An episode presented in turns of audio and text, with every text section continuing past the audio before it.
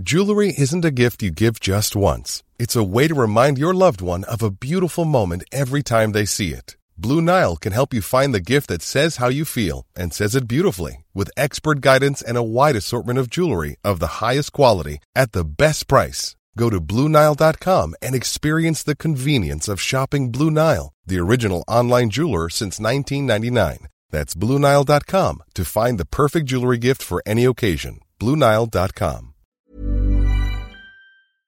C'est Julie Gerbet du podcast À Poil et avant d'écouter votre épisode, j'aimerais partager avec vous, mes chers auditeurs, restaurateurs, entrepreneurs, dont l'emploi du temps est millimétré et les finances mises à mal par l'inflation, ma découverte d'une solution assez idéale, je dois dire, en cas de besoin express de cash. Lancée par BPI France, la banque d'investissement française soutenue par l'État, les prêts flash permettent d'emprunter en deux temps trois mouvements, en ligne et sans paperasse superflue, jusqu'à 75 000 euros, avec un déblocage des fonds en 7 jours. Rénovation énergétique, innovation, développement marketing ou renfort de trésorerie, tous les besoins sont bons, alors rendez-vous sur flash.bpifrance.fr. Les premières années, il y avait les houblons américains qui sont très aromatiques très flatteur et qui effectivement permettait de dire bah voilà la bière ça peut avoir un goût euh, tropical ou un goût euh, ultra agrume.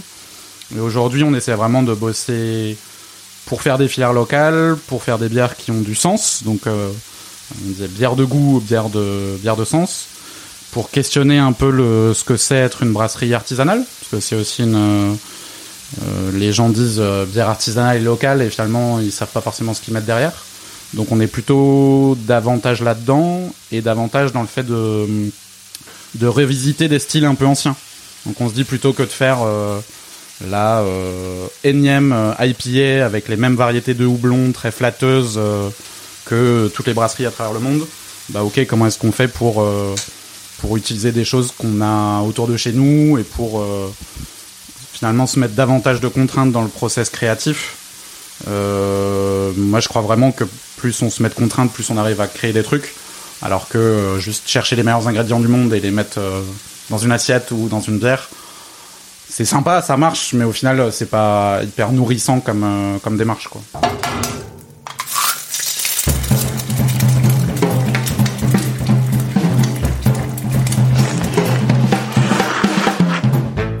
Bonjour, vous écoutez À Poil, le podcast qui m'a annulé les chefs. Je suis Julie Gerbel, créatrice de ce podcast, et dans ce nouvel épisode, j'invite un ou une chef à se dévoiler en cuisinant un plat de son choix. Aujourd'hui, c'est un chef un peu particulier que je reçois puisqu'il crée des recettes de bière et non de cuisine. Il s'agit de Thomas Deck, cofondateur de la brasserie francilienne Deck et réputée pour ses bières de goût, qui a choisi de cuisiner une poêlée super saine et gourmande avec trois ingrédients, de la courge, du kale et des shiitake Bonne écoute. Alors aujourd'hui, je vais faire un truc que j'aime bien euh, faire en cette saison. Trois ingrédients et juste un, un léger quatrième pour l'assaisonnement, mais euh, en gros, c'est trois ingrédients, mais trois cuissons pour rendre le truc un petit peu plus intéressant et plus gourmand. Du coup, du kale, où j'enlève un petit peu les côtes pour que ça cuise pas trop longtemps. Euh, du potiron, où là on essaye de faire des tranches euh, euh, pas trop pas trop lourde et pas trop épaisse parce que c'est pour couper au c'est pour cuire au four après pour bien le rôtir et les shiitake où c'est des tranches un petit peu un petit peu grossières et ça on va bien bien faire revenir à la poêle j'aime bien les shiitake pour le côté très euh, très gourmand et très viande sans sans avoir de viande et ensuite j'ai juste préparé des échalotes dans un peu de vinaigre de cidre pour euh, pour rafraîchir un peu tout ça juste au moment de servir. J'allais te demander, t'es es vegan ou? Pas du tout. Mais en fait, euh, je suis plutôt gourmand et bon mangeur, et du coup, quand je suis à la maison, et encore plus quand je suis tout seul, j'essaye de faire attention. Donc, euh, notamment, je ne bois pas de bière euh, quand je suis tout seul à la maison, et j'essaye de manger plutôt des plutôt des légumes. Du coup, on va commencer par euh, blanchir le kale au début, moi, j'aimais pas trop. Je trouvais que ça avait pas de goût. Et j'ai appris à le l'apprécier progressivement. C'est Daniela qui t'a appris Bah Daniela, elle est beaucoup plus euh, intuitive que moi en, en cuisine et en tout d'ailleurs. Et du coup, euh, moi, je faisais le truc un peu mécaniquement et ça avait pas vraiment de goût. Et ensuite, euh, maintenant, j'ai plus tendance à le blanchir et à le faire revenir à la poêle ensuite. Et ça, ça rend le truc un peu plus, un peu plus agréable quand même. Moi, je t'imaginais faire des, des, des pot-au-feu, des bœufs bourguignons avec de la bière dedans, tu vois, ce genre de choses. Bah le non, je fais pas de la cuisine à la bière euh, tous les jours au quotidien, ça ça pourrait. Et euh, non, quand je suis arrivé à Paris, je faisais vraiment euh, les hum, genre euh, saucisses au couteau aligot. Donc en gros, j'achetais une saucisse au couteau, j'achetais de l'aligot et c'est difficile de rater une fois que t'as tout ça. Et, et ouais, j'ai mis un peu de temps à vraiment essayer de cuisiner des trucs quoi. J'étais donc j'aimais toujours bien manger mais mais je faisais pas grand-chose euh, par moi-même. Donc euh, j'y- j'y viens progressivement. C'est de traîner dans, dans les restos et dans, dans ton resto ici qui... Ouais, je pense que ça, ça m'a donné plus envie progressivement, et je pense que c'est aussi euh, bah, tester des trucs et se faire un petit peu plus confiance, quoi. Au début, j'étais toujours avec mon livre et j'étais là à mettre le minuteur euh, si s'il y avait marqué que c'était 10 minutes les pâtes, euh, c'était 10 minutes. Alors que maintenant, c'est un peu plus, euh, tu goûtes et si c'est bon, c'est c'est bon, quoi.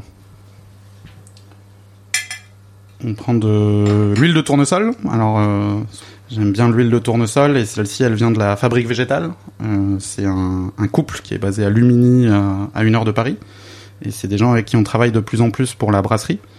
Euh, euh, c'est à 50 km de la brasserie à peu près. Et en fait, euh, ils font à la fois des, des céréales et des huiles. Et on est en train de faire euh, une filière de malt euh, bio ultra local avec eux. Et en même temps, Claire, elle a une plantation de une plantation de plantes médicinales euh, bio et en agroforesterie. Et on, travaille avec elle pour euh, bah, certaines bières dans lesquelles on va utiliser des, des herbes et, euh, et pour les boissons sans alcool ricochet dans lesquelles on utilise du romarin et de la moinde poivrée qui vient de qui vient de chez eux. C'est quoi comme courge? Euh, alors celle-ci, je sais plus le nom, elle est, presque noire, ouais. Elle avait une belle couleur. Ça marche avec tout type de courge. Il faut plus euh, plutôt des courges avec des peaux pas très épaisses. Là, celle-ci, elle est vraiment toute fine. Alors, notre eau va bientôt bouillir. On va pouvoir mettre notre kale. Le fait de le blanchir d'abord, ça aide à garder la couleur bien intense. Sinon, on peut le faire à la poêle ou au four, mais on perd un petit peu la couleur. Euh, bah, il y a deux options. Soit on fait toute la cuisson à l'eau et du coup c'est plutôt une dizaine de minutes. Soit on fait juste euh, blanchir deux minutes et on fait ensuite à la poêle. Euh, du coup moi je préfère le faire quasi intégralement à l'eau. Comme ça ce sera bien, euh, bien moelleux. Donc je vais mettre genre euh, 8 minutes. La brasserie, elle a 8 ans alors, tu disais?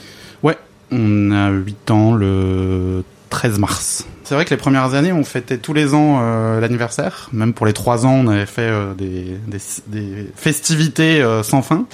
Euh, après, ça prend pas mal de temps à organiser. Donc, euh, et en plus, en fait, notre, notre dernier anniversaire qu'on a fêté, c'était les 5 ans.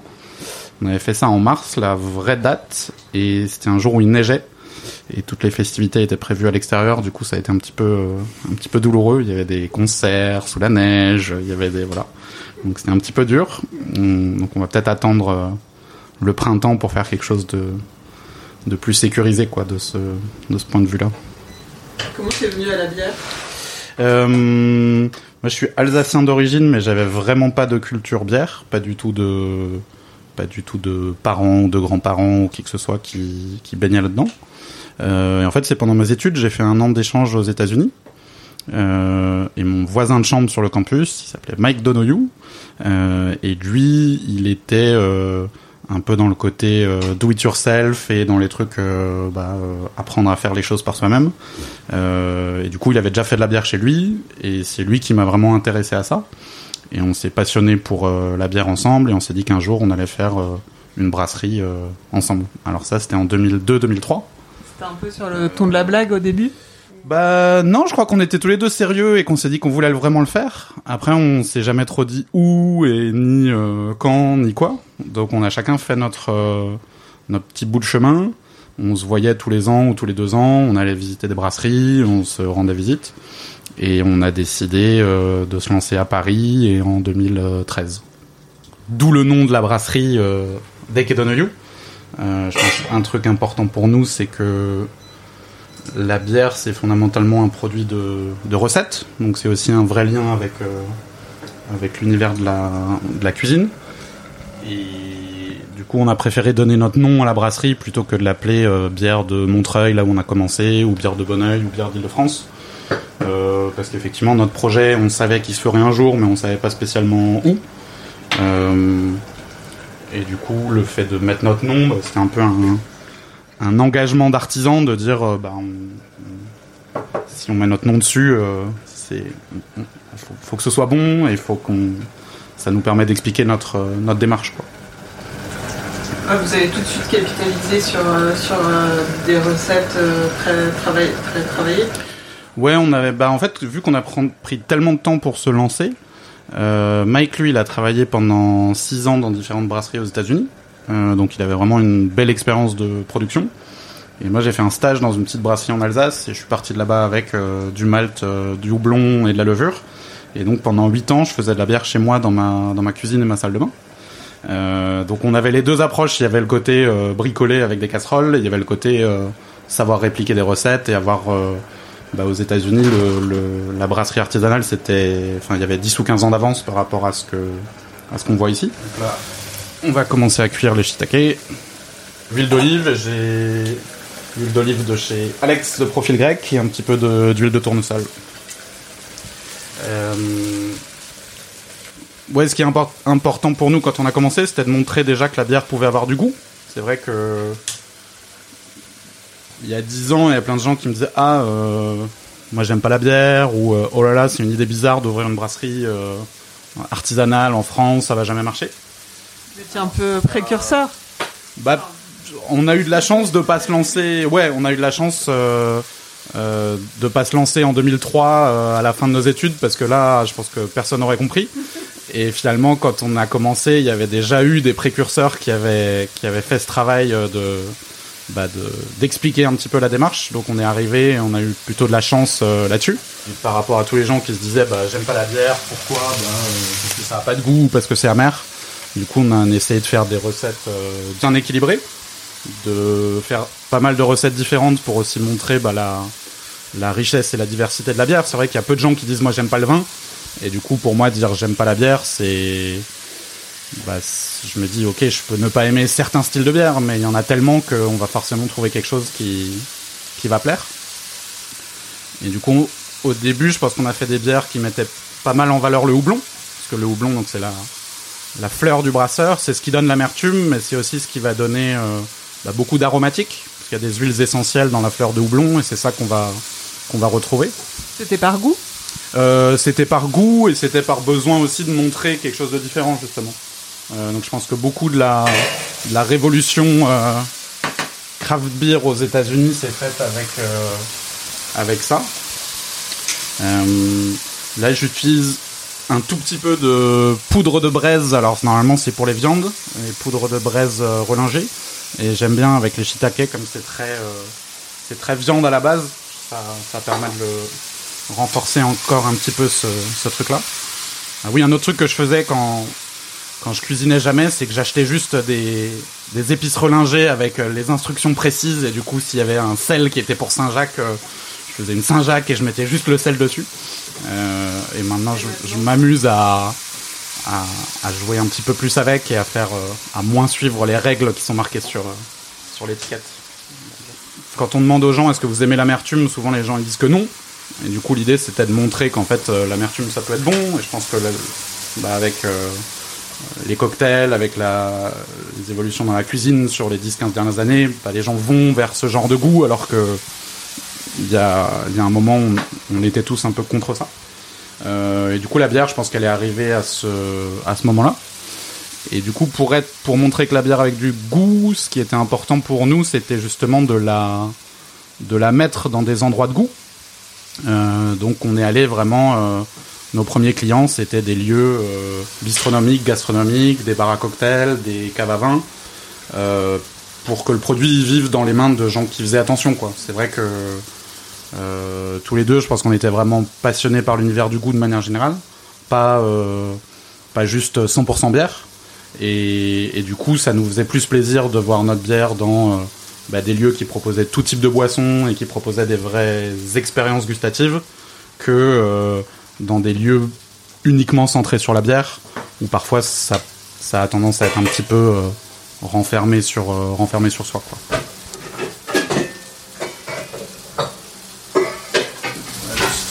Égoutter le kale bien tendre et bien cuit. Donc on peut choisir de quand même le poêler un tout petit peu pour la gourmandise ou sinon le mettre direct comme ça. Donc on va quand même le poêler pour la gourmandise, forcément. Mais l'option existe.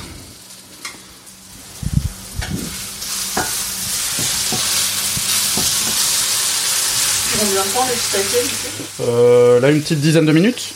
Là ils étaient coupés assez fins donc ils sont quasi bons.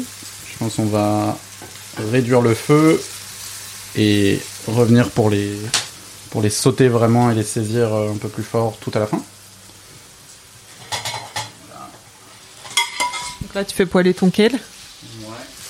Sécher un tout petit peu pour que ce soit pas, euh, ça rappelle pas les épinards euh, de, la cantine. On va juste devoir patienter puisque le potiron est un petit peu en retard sur, sur la cuisson euh, tu disais, euh, vous étiez beaucoup sur l'amertume au début. Aujourd'hui, quelle est votre ligne directrice Enfin, ta ligne directrice, parce que tu es, tu restes. Euh, maintenant, tu es tout seul à la tête de, l'entreprise.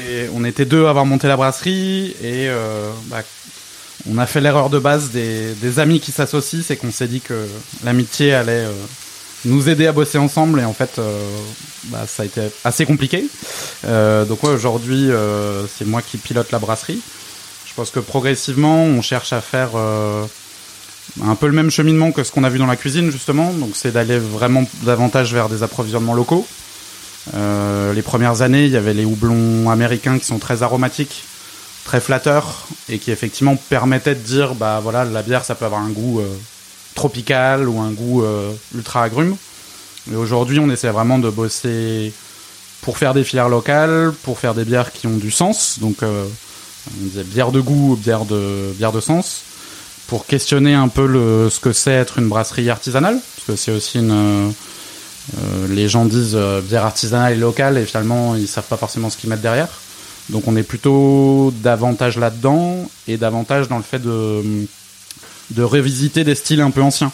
Donc on se dit plutôt que de faire la énième IPA avec les mêmes variétés de houblon très flatteuses que toutes les brasseries à travers le monde, bah ok, comment est-ce qu'on fait pour, euh, pour utiliser des choses qu'on a autour de chez nous et pour euh, finalement se mettre davantage de contraintes dans le process créatif? Euh, Moi, je crois vraiment que plus on se met de contraintes, plus on arrive à créer des trucs, alors que juste chercher les meilleurs ingrédients du monde et les mettre dans une assiette ou dans une bière, c'est sympa, ça marche, mais au final, c'est pas hyper nourrissant comme, comme démarche, quoi. Donc euh, là, cette année, un de nos gros projets, c'est qu'on est en train de mettre en place une, euh, une filière de malt bio ultra locale avec euh, quatre agriculteurs qui sont à moins de 50 km de la brasserie.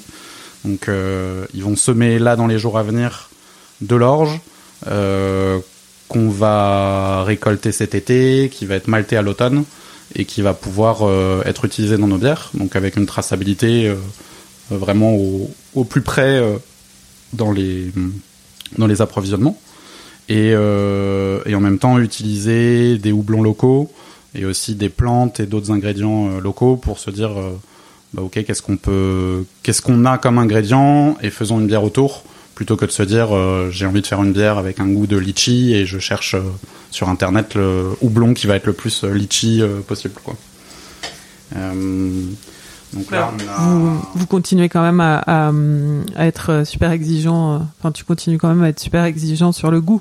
Ah oui, oui, le, goût, je pense qu'il est, il est, c'est toujours l'enjeu numéro un. Euh, mais je pense qu'il y a aujourd'hui des choses qu'on referait plus. Donc, par exemple, on avait une bière qui était euh, justement une tropical IPA où il y a beaucoup de gens qui des années après me disaient c'est votre meilleure bière.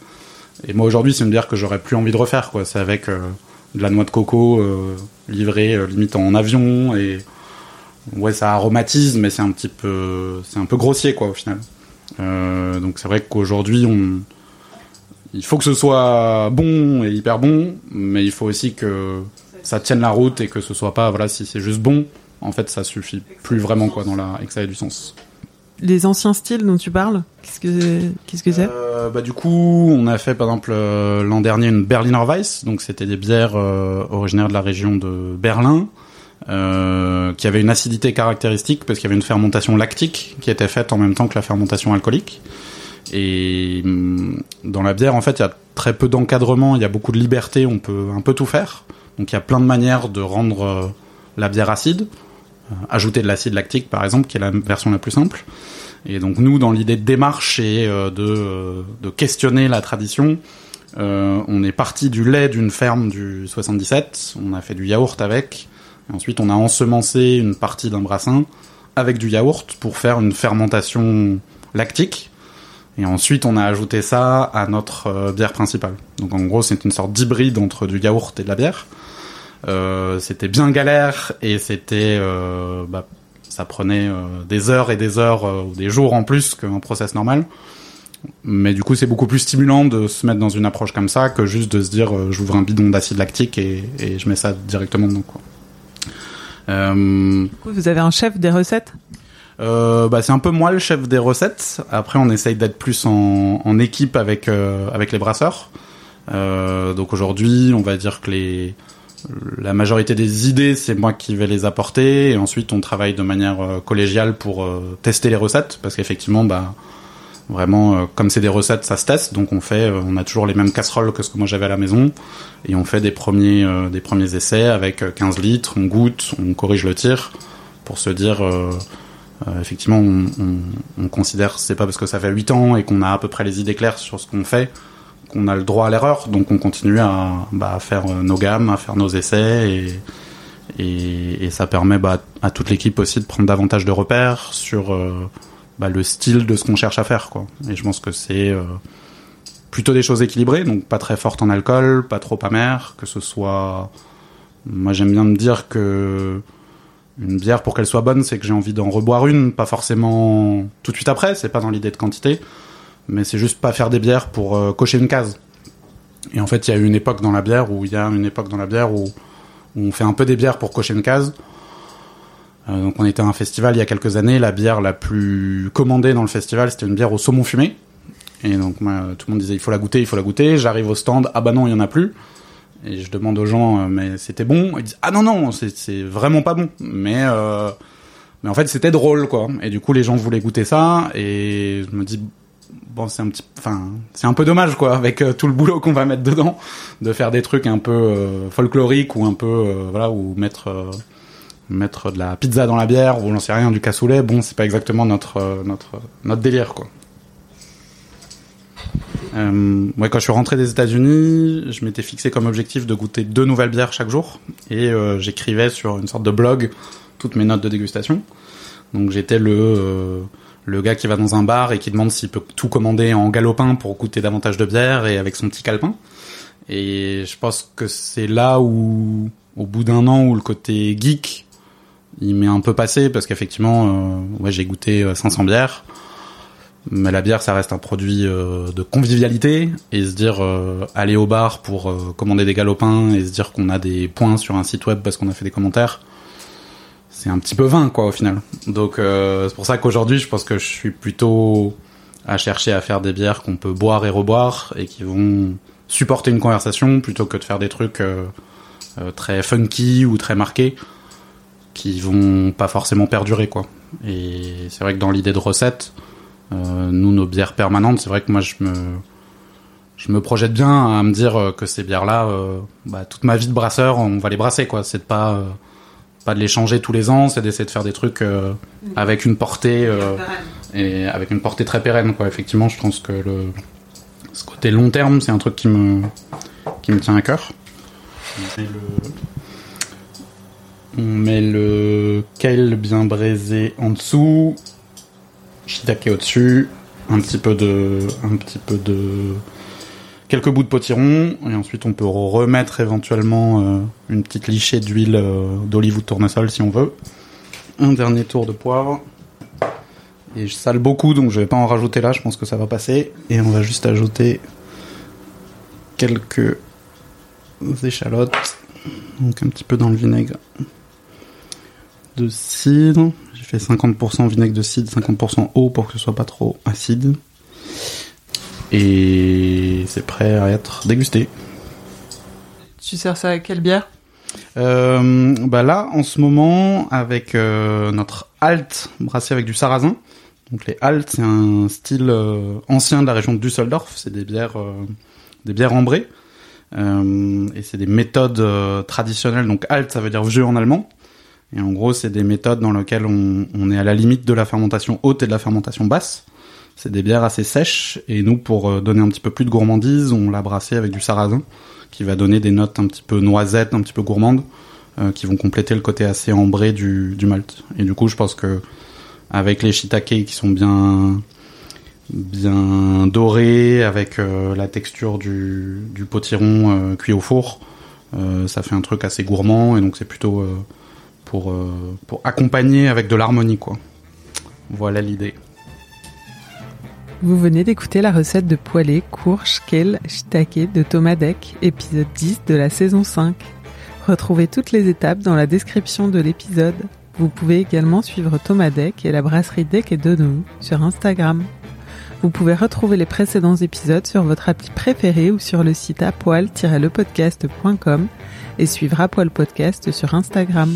Cet épisode a été monté par Garance Munoz, musique par Santiago Walsh. À bientôt pour un nouvel épisode d'Apoil.